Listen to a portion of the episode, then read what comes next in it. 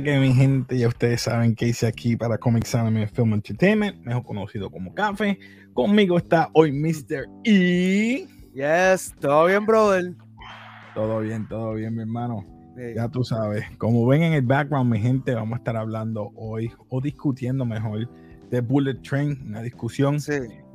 ¿Con spoiler o sin spoiler? Para que la gente sepa. Vamos, vamos a poner con, con spoiler, porque es que pues, Digo, para que la gente sepa, con spoilers, si acaso, porque vamos a hablar de todo un poco de la película, que nos gustó, que no nos gustó, etcétera. Eh, pero primero que nada, ¿qué tú pensaste de la película? Mano, para mí, yo sabía que Bullet Train, pues, no podía esperar como que mucho en el aspecto de que si tú vas a ver una película como Bullet Train, es como tal vez ver una Fast and Furious, ver un John Wick, que es que tú lo que quieres es salir eh, divertido de la, de la sala, tú vas por entretenimiento puro, tal vez no va a tener la mejor historia, pero quieres ver qué va a pasar, las explosiones, las muertes, como que es ese flow. So, por ese, por ese aspecto, para mí Bullet Train hizo un buen delivery. Exacto. Pero... ahí, va, ahí va. pero, pero voy contigo ahora, voy contigo. Eh, eh, dijiste, dijiste, ahora voy yo, voy yo. Yo pienso que, ¿verdad? Como tú dijiste, no puedo cambiar nada. Este, eh, la película quedó en cuanto a acción buena. todo lo que me gustó es la escenografía que es dentro de un mismo tren. Acuérdate que esta película fue un remake de 1975 de Sony Chiva, una película que se llamaba el mismo tema, Bullet Train, o algo así también. No me acuerdo el título en japonés eso, déjame ver si estoy correcto. Sí, se llama Bullet Train, no The Bullet. 1975 con Chinchiba. Eh, tremendo japonés que ha hecho 20.000 películas de, de Samurai, Street Fighter, etcétera. No voy a mencionarlo. pero entonces vemos que tenemos a muchos artistas reconocidos, que todo el mundo estaba esperando por el debut, vamos a decirlo así. Sí. Eh, de Benito, o mejor dicho, Bad Bunny, que todo el mundo estaba loco por verlo. Y algo que me dio gracia ayer en el cine, que tú estabas y me dijiste, mira, las muchachas de se fueron. Yo, comenzó. Pero no voy a entrar en detalle para que aquel que no la haya visto, pues la vea. Pero es una escena que sale Bad Bunny y, y lo que pasa eh, después. So, esa parte estuvo jocosa. Así que cuando la vayan a ver, se van a acordar de, de mí. Sí, sí, no, fue bien gracioso porque eh, ellas dieron como que, ah, ya, hasta aquí llegó esta parte, ok, me voy. Y literalmente se pararon y se fueron, como que yo pensé que lo estaban diciendo en vacilón, pero yo vi que, que pero ellas se pararon. Como que, ellas se fueron. Y como que lo dijeron en voz alta y yo como que... Yo me quedé... Sí, no, y mira, Bad Bunny viene haciendo ya un par de cositas. Él estuvo en Narcos, estuvo varios episodios. Le quedó bien Narcos. Eh, estuvo en WWE, también lució súper bien. Ahora tiene esta oportunidad de, de Bullet Train que me pareció súper genial. Y por ahí viene por eso también. Dije su debut, porque el debut fue en Narcos. Pero para película, para mí que. Ah, no, para película sí, sí, este, este, es su debut full. Pero imagínate que debut trabajando con Brad Pitt, Aaron Taylor Johnson, Brian Tyree Henry, Joey King. ¿Sabes? Como que. Sí, mencionaste Brad Pitt, Joey King, Aaron Taylor Johnson, que va a ser el próximo Craven. Ah, Brian Tyree Henry, que me gustó su acento que hizo aquí de británico. Aunque en un momento en un momento flaqueó. En un momento cuando, cuando tuvo, tuvo su escena. Esta película no la pueden coger seria. Esta película no, no. es para disfrutársela.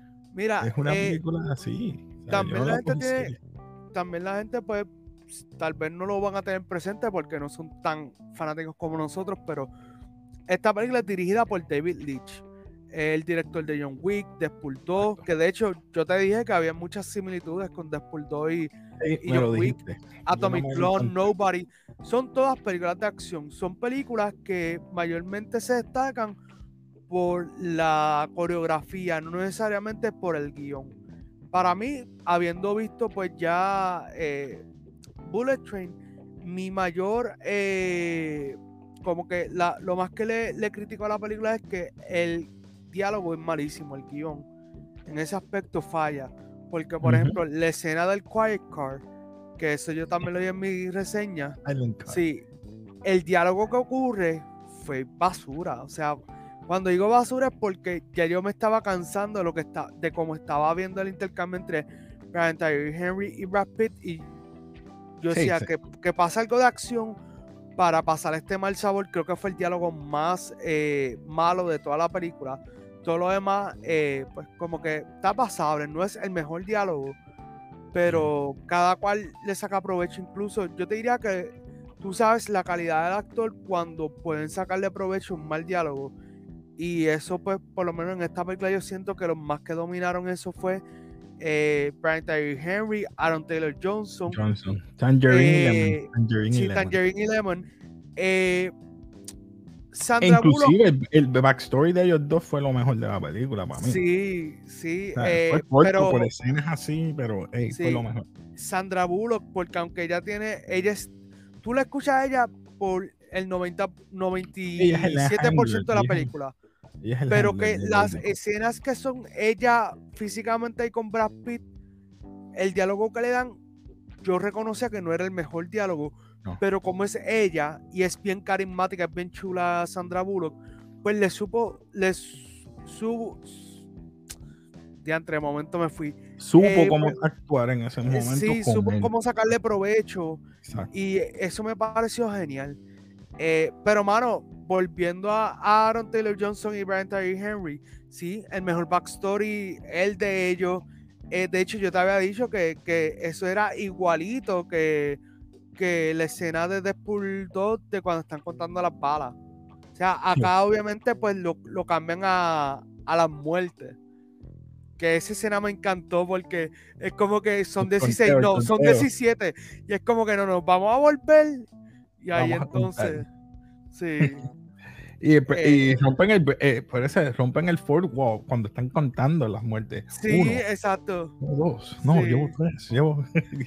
Sí, eh, mira, yo te diría que esa para mí fue una de mis escenas favoritas, ese backstory, porque lo hicieron bien entretenido, sí, como dije, es, es bien, pareci- es bien parecido a Deadpool, pero ahí, ahí tú ves que los tipos tienen un buen range actoral. A mí de por sí Tyree Henry me gusta desde Atlanta, o sea, Sí. y Aaron Taylor Johnson para mejorar un montón Y estaba su, post- su, su compañera, este Sassy Beats, estaba sí, ahí. Sassy Beats. Sí, Eh, el, el personaje de ella estuvo cool. Yo me imaginaba que no iba a salir tanto tiempo porque más o menos, pues cuando tú ves un trailer, dependiendo de cuánto tiempo salga un personaje en el trailer, más o menos es un indicio de cuánto tiempo va a salir en, en la pantalla. Eh, entiendo que lo hizo bien. El diálogo, volvemos, no es el mejor, so entiendo que hizo bastante con, con lo que le dieron. Sí. Exacto. So, pienso que de verdad la película no, no estuvo nada de mala. Otras escenas que, que quizás eh, te explican el backstory en sí de lo que está sucediendo fue un poquito cliché, podría Sí, decir. ¿Tú me Es que lo fue, lo fue, lo fue cliché. ¿Verdad? Eh, cliché y tú dices, pues está bien, este es el backstory, pero no me interesó tanto como el de ellos dos. Luego, Y eh, el otro que me gustó fue el de el de Benito. El de ese, The Wolf. ese que te iba a decir ahora mismo, ese, es el otro. Quedó súper bien. eh, es un personaje que yo podría ver un spin-off. Me hubiera que, gustado que hubieran trabajado un poquito más, más tiempo. sí, pero a lo mejor, o sea, como que de la película, si yo pudiera escoger un spin-off para ver, sería el de él. Porque siento que pueden explorar cómo él se convirtió en el Wolf. Obviamente en la película más o menos te demuestran, pero hay muchas escenas que obviamente por tiempo, por el tiempo y es como un montaje, pues, eh, pues no se explora tanto, pero podrían hacer algo chévere. Eh, también Brian Tyree Henry y Aaron Taylor Johnson, una película de ellos. Bro, También. eh, a mí me gustó que tiraran ese backstory y ya, ya había dicho que, Sí. ¿verdad? Spoiler. eh, cuando ellos dicen que son los gemelos, son hermanos, Sí, ellos los reconocen como los asesinos, los gemelos. sí. me encanta porque el backstory de ellos es que ellos se criaron juntos, eh, prácticamente. Exacto, sí. adoptado. No nos presenta que es adoptado, pero Exacto. juntos de pequeño y eso me encantó. Sea, se vio algo orgánico, no es como que forzado como últimamente están haciendo en las películas, no, porque tenemos diversidad aquí forzada. No, no, tú no lo sientes así. Es más, cuando tú ves el backstory de ellos dos, cuando él le entrega la cadena, ahí dice, ah, bro, no, no, no. Y, me gustó la dinámica de ellos porque es como un good cop, bad cop.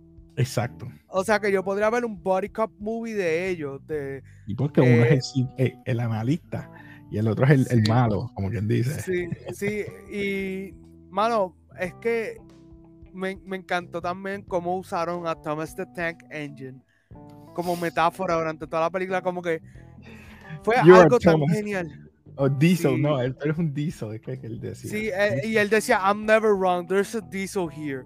Y está brutal, está brutal. Y, mano, siento que los personajes que tal vez eh, como que es que yo tuve muchos issues con el personaje de, de Logan Lerman, que es el chamaco que muere, el hermano de, de Joey King.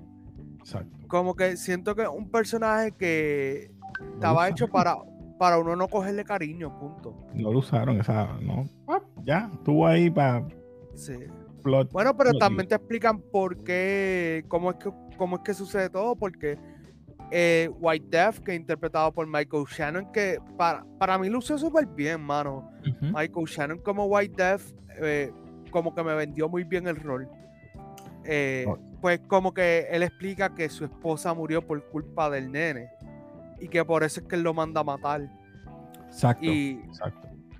y mano, está la película, como te digo, a mí me gusta un montón. Quiero volverla a ver cuando pues si tengo break de verla durante la semana o cuando salga en streaming o DVD o lo que sea, porque siento que es una película que yo voy a revisitar mucho.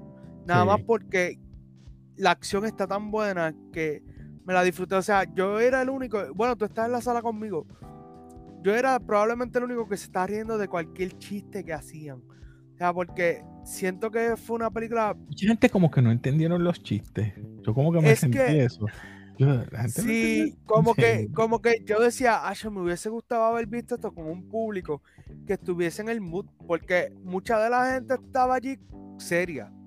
¿Verdad que seria? Sí, sí, estaban serios. Y eso muchas veces afecta a uno cuando va a ver una película, o sea, porque, por ejemplo, yo tuve la suerte, eh, o mejor dicho, la bendición de ver Bob Burger con un público que todos están en el mismo mood. Sí, todos estamos vacilando y riéndonos. Y eso, pues, también, tú sabes. Ayuda un montón. Ayuda, un montón. Tú sabes. Te pregunto. Lo malo de la película que yo encontré, a pesar de todo, ¿verdad? Perdona que te interrumpa. Sí, no, no, está bien. Eh, ¿Verdad? Lo puedes decir tú. Quizás fue la el, no el main villain, sino la muchacha que fue Joey King. Me molestó un poco como que no. Cuando ella dice, no, yo, ahora yo soy, yo soy la persona que, tú quieres que, que soy. Y yo no entiendo por qué tú le tienes que demostrar a tu país que te acepte así. Si tú. Bueno, lo que pasa, lo que pasa es que eso es algo que ya en, en nuestros tiempos está pasando de, de moda, por decirlo así, pero. yo pensaba que era por poder, no era por poder, era para demostrarle al país que. Sí. Sí, no, es que mira, volvemos, hay culturas que todavía hoy en día la mujer, pues, muchas veces tiene que luchar para tener, como que dice, su estatus, porque en Chanchi, la hermana, ella dice, ah, como papi nunca me dejó tener mi, mi espacio en su imperio, pues yo cogí el mío. Creé el mío, exacto. Obviamente. Pero acá, eh, eh, exacto, se sintió bien cliché cuando ella le dice, no, quería que me aceptaras como tu hija y toda la cuestión. Y pues eh, es algo que podemos debatir, tú sabes. También yo creo que el problema aquí es que a la audiencia en general no le gustó Joey King como personaje.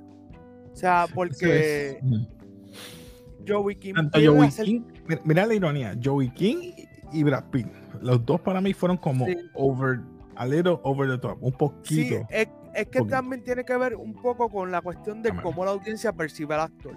Muchas veces, como la audiencia percibe al actor, va a depender el si a la persona le gusta su actuación o no. Porque, por ejemplo, Brad Pitt, yo entiendo que hizo mucho mejor trabajo en Los City con Sandra Bullock que acá como protagonista. Porque primero siento que estaba muy forzado su, su personaje. O sea, él, él quería aparentar ser este tipo cool, que hace chistes, jovial. Brad Pitt de por sí, en, en las pocas instancias que yo lo he visto en entrevistas y eso, él es un tipo pues, más o menos serio, como calmado. Y pues yo le podía comprar las partes de acción, pero no las partes donde él trataba de ser gracioso. Y yo te lo dije, yo sentía que ese rol había sido escrito para eh, Ryan Reynolds. Eh, exacto que, spoiler alert, hace un cambio en la película. Pero, ¿qué me dice el cambio de Channing Tatum? Ay, mano, yo. yo sacó el pecho, a, mí, a mí no me gustó. Va a seguir. Eh, sí, porque, exacto, yo, te, yo decía como que él hace ese papel en, muchas películas. O sea, él hace este papel de el tipo que es sexualmente promiscuo, pero a la vez como que un poco ignorante. Y básicamente en This él también hace un papel así que yo cuando lo vi en esa película yo dije como que, mano, está haciendo el ridículo. Pero a él le gusta eso. Volvemos, él hizo mejor papel en The Lost City que acá, acá él está como que, ah, vamos a meter mano, como que, ah, esto, lo otro. Y, y, es como que hay tipos que pueden hacerlo y lo pueden vender mejor. Tal vez un Ryan Reynolds te puede hacer ese rol y tú se lo crees porque Ryan Reynolds tiene el delivery, el punchline, tú sabes, pero un Channing Tatum que también se creó la imagen de él de que él era como un sex icon, pues es un poquito más difícil tú verlo así, Y te pregunto, y con esto, ¿verdad? Vamos cerrando. Michael Shannon como The White Death. ¿Tú, tú, tú te la compraste en la, la manera que hizo el papel? No sé, como que a mí me gustó siempre como él hacía de, malo, tanto en Rush como en, otras películas que ha hecho de malo, en Sod, pero aquí no lo vi así. No, no lo vi como el, El problema es como está escrito su personaje. A mí me encantó mucho la forma en que actuó. La forma que actuó, sí, pero como Michael Shannon está a otro nivel actuando. O sea, Michael Shannon hay que darle usted tenga, pero el diálogo, volvemos, yo lo dije, el diálogo no lo, no lo ayuda y entonces es bastante cliché. Así que incluso cuando él se enfrenta a Sanada, que es The Older, pues tú sabes, el diálogo entre ellos no luce tanto. Yo pienso que en este caso, eh, yo sé que David Leitch no fue el guionista, no me sé ahora mismo el nombre de la persona, pero pienso que podían haber. No, Foucault fue el, el, productor. productor, Sí, no es una persona no, que no es tan reconocida como eso, esas otras personas. Sal Olkewicz. Olkewicz. Ese mismo. Zach Olkewicz. Ese mismo. Sí, ese mismo. Sí. So, entiendo que tal vez con un mejor guion, esta película sería una película que yo podría ver fácilmente tres veces en el cine. Porque eh, volvemos, se siente bien cliché el diálogo, eh, los personajes no siempre conectan. Volvemos, lo, cuando en tu película el protagonista no luce, hay un problema porque, volvemos, nuestros personajes favoritos son Tangerine y Lemon. All the way, all the way. y después eh, pongo a, al villano a, a, a Bad Bunny, me gustó eso. A Bad Bunny, sí. Y, pero de los principales, que iba a ser White, eh, eh, ¿cómo se llama? Eh, White Death y... Lo que pasa es que White Death, White Death no es ni siquiera un personaje principal, hay los principales... Si nos, va, si nos dejamos llevar por el, por el póster, el único nombre que sale en el póster es el de Brad Pitt. Lo cual, mucha gente me decía, pero como que, ¿por qué solamente el nombre de Brad Pitt si a nivel de principal hay como tres personas más, tú sabes? So, eh, realmente siento que, que, la película pues se ve afectada un poco también por, la percepción que la gente tiene de los actores. Para mí ya Brad Pitt está en un, en un listado donde si él se retira, a mí no me va a doler. Porque siento que él ya ha hecho todo lo que podría hacer en cine y ya está haciendo proyectos por cuestión de como que por pasarla bien. Y pues ahí como que pues puede ser un hit or miss. Volvemos, él en Los City tiene un rol mucho más pequeño y lució fenomenal. Acá tiene un rol principal y sí, se ve que él le está pasando bien, pero la audiencia no le está pasando bien. Eh, y Joey King, el problema es que ella tiene el, el, el issue de que se ve muy nena. O sea, ella tiene veintipico de años. pero, ¿sabes qué? Yo siento que ella se ve más nena que Tom Holland. Porque ya Tom Holland como que se está viendo más, más maduro. Zendaya también se ve mucho más madura para pa tampoco. Pero son los temas que están cogiendo. Ella hizo un tema, creo que. ella estaba calva, Dios mío, ¿cómo se llamaba ese? Ah, sí. Pero el, pero el problema es que eso se quedó como under the radar. Pero no quedó mal esa actuación no, no, no, no, pero cuando digo que queda under the radar es que son cosas que para el público digo el nombre ahora si no me acuerdo para el público eh, común no, no está disponible Act, creo que se llama. sí sí pero que el problema es que si tú le preguntas a cualquier persona en la calle si vieron The Act o The Kissing Booth que es lo eh, la mayoría de la gente te va a decir ah yo vi las tres películas de Kissing Booth o por lo menos vi la primera tú sabes. Y ella. Y, y el, sí, sí, sí, pero, pero el asunto es ese, que, que, muchas veces las películas que resaltan a los actores no necesariamente son sus mejores Son las mejores, exacto. Bueno, mi gente, yo creo que discutimos todo, lo bueno, lo malo, que nos gustó, que no nos gustó, la dirección. La música, mano, la música. Ah, screenplay, la música que estaba en el background también estaba buena. Eh, cuando estaban cambiando de... Por eso, cuando tú dijiste cada, eran, creo que eran 16 o 26 o 16 el carro. Y cada carro tenía una temática. Y esa temática, el tren era de Momón, qué sé yo, yo no sé cómo se llamaba. Era, era del muñequito que sale ahí en el background. Exacto, que sale en el background. Y me daba gracia porque cada, cada, cada vagón era diferente. Estaba el Silent, estaba el otro que era como de party, el otro es diferente. Y, eso lo vas a ver durante la película. So, y la música también estuvo buena. Es que cuando vienes a ver, el tren es otro personaje de la película. No lo habías visto de esa manera, pero sí. Sí, o sea, lo, que me refiero es que el, eh, se convierte en otro personaje porque, como tú bien dices, tiene diferentes áreas, entonces no toda la. aunque por fuera, aunque por fuera se ve de un lugar, pues exacto, sí. Y al final, pues también el, tren muere para los efectos, tú sabes. Exacto. Eh, vamos a graduarla. Ya tú sabes, con aquí graduamos las películas de diferentes maneras. Tenemos basura, mediocre, no reconocimiento, memorable y legendario.